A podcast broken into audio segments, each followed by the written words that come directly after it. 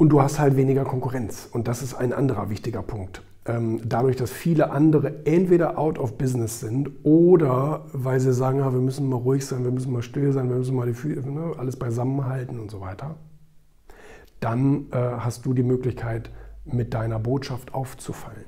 Weil das ist das, was ich meine. In guten Zeiten sind alle laut und machen alle einen großen Zampano und so weiter. Aber in Krisenzeiten, da wird es ein bisschen stiller in vielen, in vielen Bereichen. Ne? Die Politik ist ganz laut, ganz laut. Die Politik ist nie so laut wie in Krisen, weil sie weiß, sie kann da jetzt was verändern. Politiker und Regierungsapparate oder wie auch immer man das alles nennen möchte, ähm, äh, die, die, haben das ja schon immer gemacht. Seit Jahrhunderten benutzen die Krisen, um Veränderungen, und das ist auch keine Verschwörungstheorie oder irgend so Gedöns, das ist einfach so. Da lässt es sich, wenn die Leute Probleme haben, lässt sich am besten ähm, Reform durchsetzen. Das ist historisch. Also lernst, du wahrscheinlich sogar ähm, in der Politologie, wenn du das studierst. Ich habe es nie studiert, ich habe nicht studiert, aber ähm, äh, kann ja mal äh, jemand beantworten, der das gemacht hat. Jedenfalls, ähm, so und so ist es mit Unternehmen natürlich auch. Du kannst dann laut sein, du kannst dann auffallen, du kannst dich dann ähm, ja, profilieren, wenn alle anderen die Fresse halten und irgendwie in ihrem Kämmerlein sitzen und sich selbst bedauern. Dann hat man die Chance, etwas Neues, mehr oder weniger konkurrenzlos, mit wenig Konkurrenz durchzudrücken. Ich beobachte gerade ein paar Unternehmen, die jetzt diese Zeit nutzen, richtig, richtig nach vorne zu gehen. Und das ist genau die richtige Entscheidung. Weil dann kannst du nicht ein paar Prozent gut machen. Da machst du nicht mal 5%, 10%, 20% Wachstum. Da machst du mal 60, 70% Wachstum.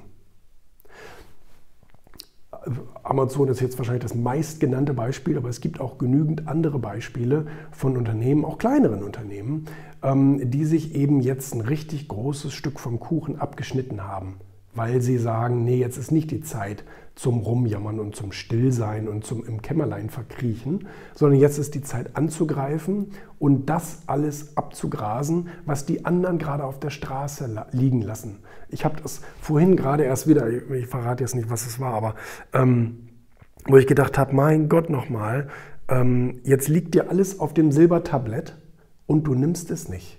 Das kann ja wohl nicht wahr sein. Das ist doch eine 1A-Chance, ähm, wenn, wenn, wenn sozusagen die ganzen Früchte darauf warten, gepflückt zu werden, dass man sie dann nicht pflückt. Also das ist schon, das, das ist schon, grenzt schon so ein bisschen an, an keine Ahnung, an Irrsinn. Ähm, oder Bequemlichkeit. Ne? Das ist natürlich immer auch verbunden mit Bequemlichkeit alles. Nein, aber jetzt ist die, also guck mal, die, die, die Hälfte der Fortune 500 Unternehmen wurde in Krisenzeiten gegründet. Teilweise sogar in Kriegen. Auch in Deutschland kannst du das beobachten. Nimm, ähm, ich glaube, 1972. DM, Götz Werner.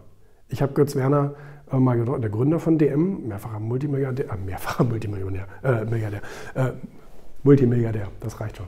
Ähm, äh, habe ich ihn gefragt, wie, wie, zufrieden sind Sie? So, das war schon vor ein paar Jahren. Ähm, so mit dem Status quo in Deutschland und so, also immer unzulänglich, immer unzulänglich. Die Antwort gibt übrigens auch viele Fragen. Immer, es ist alles unzulänglich, weil es ist alles nie perfekt, logischerweise. Wir, wir können zwar nach Perfektion streben, wir wissen aber ja, dass wir letztendlich immer nur, ähm, ähm, ich sag mal, im Mittelmaß operieren, weil wir Menschen eben nicht perfekt sind. Ne? Und ähm, deswegen gibt es immer Luft nach oben, immer, immer Luft nach oben. Und, ähm, äh, und, und er hat 72 und da war die Ölkrise, die erste richtig, richtig heftige Ölkrise, die die Welt in der Rezession gestürzt hat. So, aber was brauchen die Leute, auch in schlechten Zeiten? Ein gutes Produkt, täglicher Bedarf, Drogerie, günstiger Preis und flächendeckend. Dass sozusagen man die Verfügbarkeit in ganz, im ganzen Bundesgebiet herstellt. Günstige Produkte und eine gute Qualität. So, und damit sind dann auch, ähm, guck mal, ein, ähm, nee, warte mal, 73. Und 72 hat, glaube ich, der Grossmann angefangen. Und, ähm, und, und, und, und das ne? Also super tolle Beispiele. Auch viele andere. Walt Disney, HP, ähm, das Fortune Magazin selber. Fortune Magazin selber wurde 1917 gegründet im Ersten Weltkrieg. Im Ersten Weltkrieg, hallo.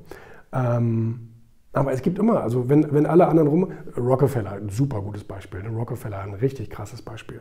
Während der ganz, ganz großen ähm, äh, Krisen damals, in, ähm, Anfang 19. Jahrhundert, hat einfach diese Chance genutzt, die die anderen nicht nutzen. Ja, aber der, der, äh, Deutschland, muss ich sagen, habe ich ein bisschen aufgegeben. Deutschland glaube ich nicht, dass der Anschluss jemals wieder aufgeholt werden wird. Wir werden immer noch mitspielen, wir werden immer noch eine gute Position haben, wir werden immer noch unser Geld verdienen, wir werden aber niemals wieder in irgendetwas die Ersten sein. Niemals wieder. Niemals wieder. Nennen wir irgendeinen Bereich, wo wir, wo wir uns gerade anschicken, die Nummer eins zu werden. Ganz im Gegenteil. Wir sind überall, egal welche Tabelle du anguckst. Du brauchst jetzt nicht nur die aktuellen Impfstofftabellen, diese, dieses peinliche Projekt von dem Spahn da. Ähm, äh, meiner Meinung nach vollkommen verkackt. Ja, also es wurde in unserem Land entwickelt, aber wir kriegen keinen Impfstoff. das ist super geil. Sehr, sehr gut gemacht. Und ähm, ähm, da kann man sich auch nicht rausreden, oder? Da kann man auch nicht sagen, nein, wir weisen die Anschuldigungen. Was sind das für Anschuldigungen? Das sind keine Anschuldigungen, das sind Fakten. Das ist, ne? Oder egal. Ähm, da braucht man sich nicht nur die Tabellen angucken, man kann sich die Bildung angucken, man kann sich technische Entwicklungen, man kann sich Patente angucken, man kann sich Gesundheitssysteme angucken. Es ist mal egal, was du anguckst. Wir sind nirgendwo die Besten. Export, Import, bla bla bla. Ähm, ne, Know-how, Mitarbeiter, Fachkräfte. Nothing. Naja. Also von daher äh, nehmen wir das, was noch zu holen ist. Ja, okay. Und ja, die Welt ist global geworden, dann, dann machen wir halt in anderen Ländern gute Geschäfte.